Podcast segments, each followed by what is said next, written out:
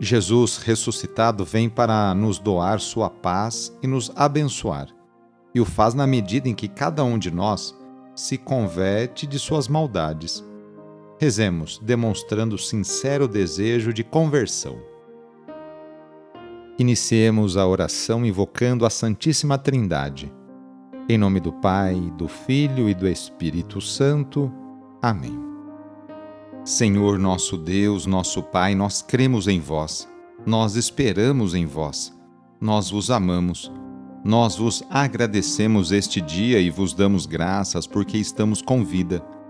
Oferecemos este dia ao Senhor com todas as nossas alegrias e sofrimentos, com todos os nossos trabalhos e divertimentos. Guardai-nos do pecado e fazei de nós instrumentos de vossa paz e do vosso amor Ajudai-nos a observar vossos santos mandamentos. Amém. Nesta quinta-feira, dia 15 de fevereiro, o trecho do Evangelho é escrito por Lucas, capítulo 9, versículos de 22 a 25. Anúncio do Evangelho de Jesus Cristo segundo Lucas. Naquele tempo disse Jesus aos seus discípulos: o filho do homem deve sofrer muito, ser rejeitado pelos anciãos, pelos sumos sacerdotes e doutores da lei. Deve ser morto e ressuscitar pelo terceiro dia. Depois Jesus disse a todos: Se alguém me quer seguir, renuncie a si mesmo. Tome sua cruz cada dia e siga-me. Pois quem quiser salvar a sua vida vai perdê-la e quem perder a sua vida por causa de mim, esse a salvará. Com efeito, de que adianta a um homem ganhar o mundo inteiro, se se perde e se destrói a si mesmo? Palavra da Salvação. Jesus confronta as autoridades civis e religiosas e será condenado à morte.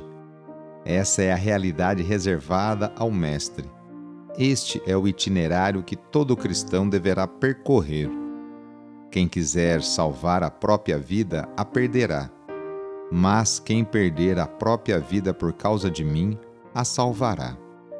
Morrer para viver.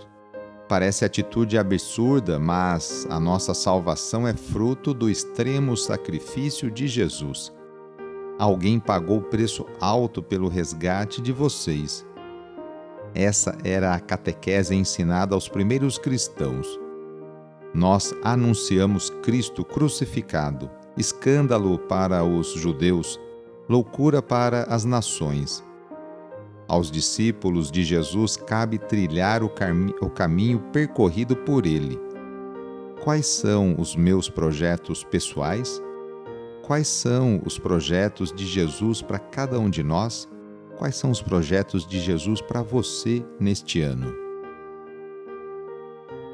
A messe é grande, mas os operários são poucos. Peçamos a Deus que continue enviando muitas e santas vocações para a sua igreja. Senhor da messe, pastor do rebanho, faze ressoar em nossos ouvidos teu forte e suave convite. Vem e segue-me. Derrama sobre nós o teu espírito que Ele nos dê sabedoria para ver o caminho e generosidade para seguir tua voz. Senhor, que a messe não se perca por falta de operários.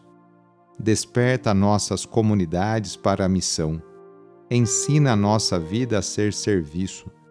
Fortalece os que querem dedicar-se ao reino na vida consagrada e religiosa. Senhor, que o rebanho não pereça por falta de pastores sustenta a fidelidade de nossos bispos, padres, diáconos, religiosos, religiosas e ministros leigos. Dá perseverança a nossos seminaristas. Desperta o coração de nossos jovens para o ministério pastoral em tua igreja. Senhor da messe, pastor do rebanho, chama-nos para o serviço de teu povo Maria, Mãe do Perpétuo Socorro, modelo dos servidores do Evangelho, ajuda-nos a responder sim. Amém. Pedindo a proteção de Deus para a sua vida e para a sua família, invoquemos a sua bênção. A nossa proteção está no nome do Senhor, que fez o céu e a terra. O Senhor esteja convosco, Ele está no meio de nós.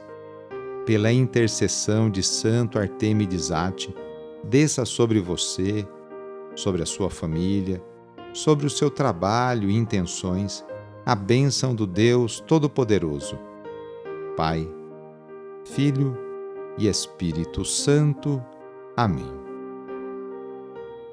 O Deus de infinita bondade que expulsou as trevas deste mundo, expulse também de seu coração as trevas dos vícios e vos transfigure com a luz das virtudes. Sou padre Edmilson Moraes, salesiano de Dom Bosco e moro atualmente no Oratório, em Cruzeiro, aqui no estado de São Paulo. Que Deus continue abençoando o seu caminho e sua vocação. Abraço e até mais.